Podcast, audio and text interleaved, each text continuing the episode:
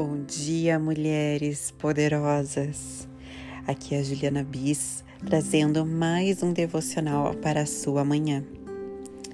Primeiro, eu quero começar orando neste dia. Pai, Aba Pai, te agradeço, Senhor, por cada mulher que tem ouvido essas mensagens.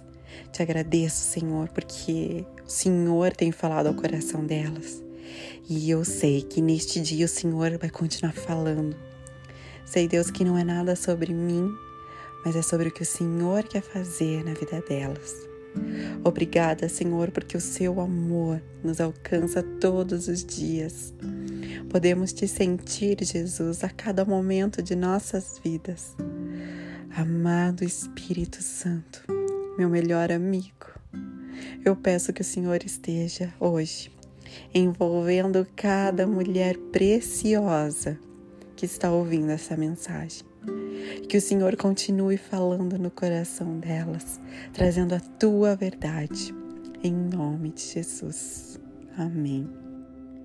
Como lemos em Gênesis 1, versículo 27 e 28, eu vou ler uma parte para nós resgatarmos na nossa memória. E então os abençoou cresçam, reproduzam-se, encham a terra, assumam o comando. Sejam responsáveis pelos peixes no mar e pelos pássaros no ar, por todo ser vivo que se move sobre a terra. Quantas bênçãos o Senhor declarou sobre as nossas vidas. Elas não param de chegar a nós. Eu e você somos chamadas para frutificar mais do que chamadas, somos abençoadas pelo nosso Pai para que os nossos frutos falem. Eu amo como o Senhor fala comigo através da sua natureza. E quando penso em frutificar, eu consigo visualizar uma árvore linda cheia de frutos. Mas frutificar ou frutos não se referem só a árvores, mas também a nós. Jesus nos disse quando estava aqui na terra para frutificarmos. Reconhecemos uma árvore pelo seu fruto. Não pode uma laranjeira gerar maçãs, nem uma macieira gerar laranjas. O fruto diz quem a árvore é. E se pararmos para pensar hoje, se eu te fizesse uma pergunta: quais são os frutos que a sua vida tem gerado. A sua vida tem alimentado outras pessoas? Ou você tem vivido a sua vida de forma egoísta, pensando só no seu próprio eu, no seu próprio benefício? Você tem buscado servir aos outros com a sua vida? Ainda pensando em uma árvore, eu consigo ver uma árvore na minha mente frondosa, com muitas frutas, como eu falei lá no começo, mas a árvore não gera os frutos para ela mesma. Os frutos dessa árvore são gerados naturalmente, mas não são para o seu próprio benefício. Uma árvore não se alimenta dos seus próprios frutos, mas pessoas vêm buscar nela alimento, descanso e refrigério. Quando falamos de frutos, podemos tirar algumas chaves poderosas. Anota aí. Chave 1. O fruto não se torna fruto do dia para a noite. É necessário um processo que leva tempo. Muitas vezes nós plantamos sementes na nossa vida e queremos que esses frutos que vão ser gerados sejam processados do dia para a noite. E não é assim que acontece. Não é assim que acontece na natureza e não é assim que acontece em nossas vidas. É preciso ter paciência para esperar o processo. Você já pensou se uma árvore falasse assim: não, tá demorando muito para gerar essa maçã aqui, eu vou pegar essa maçã antes do tempo? Tudo que colhemos antes do tempo não tem gosto, não tem sabor.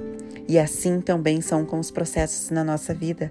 Se queremos abreviá-los, vamos nos machucar, nos ferir. Tudo que nasce antes do tempo tem muitas chances de morrer e não sobreviver. Então, abrace o seu processo, o seu tempo com paciência, dedicação e perseverança. E eu tenho certeza que você verá os frutos aparecerem. Chave 2. Para uma árvore é natural gerar frutos. Você servir aos outros ou ao mundo com a sua vida é algo natural. Deus colocou esse desejo de servir em nós. Nós vemos isso na vida de Jesus. Quando ele veio para essa terra, ele veio para servir, ele lavou os pés dos discípulos, ele se doou por inteiro. E isso mostrava a grandeza do seu coração. E esse mesmo desejo foi colocado em nosso interior. Pode reparar, você sempre busca fazer algo bom para as pessoas. O nosso desejo é que as pessoas sejam beneficiadas com a nossa vida. Isso é algo natural. Nenhuma árvore gera fruto forçado.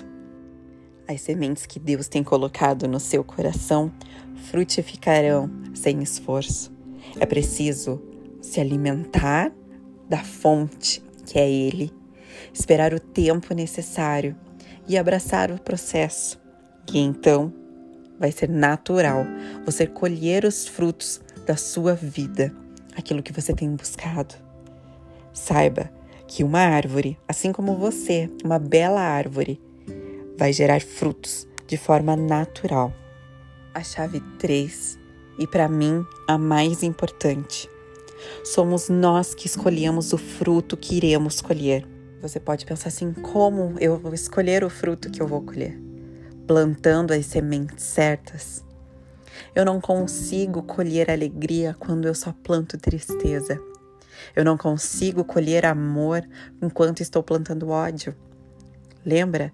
É impossível uma macieira dar laranjas. Eu não vou conseguir tirar algo da minha plantação que eu mesma não plantei. É impossível. Essa é a lei da semeadura. Para obter o fruto que desejo, eu preciso plantar sementes. Não forçar para que elas nasçam antes do tempo, mas sim esperar o tempo certo, plantando as sementes certas. Se você quer colher um casamento saudável e forte, plante conversas, tempo de qualidade, dedicação e amor. Se você quer colher uma linda amizade, plante fidelidade, plante honra, plante sinceridade. Se você quer colher filhos com relacionamento bom com você, plante tempo de qualidade com eles. Plante sementes de oração sobre a vida deles. E mais do que tudo, plante amor. Quer colher uma empresa forte? Plante trabalho duro, plante paciência e plante perseverança. Quer um ministério sólido? Plante obediência a Deus, muita oração e relacionamento íntimo com o Pai. Você quer colher frutos em sua vida?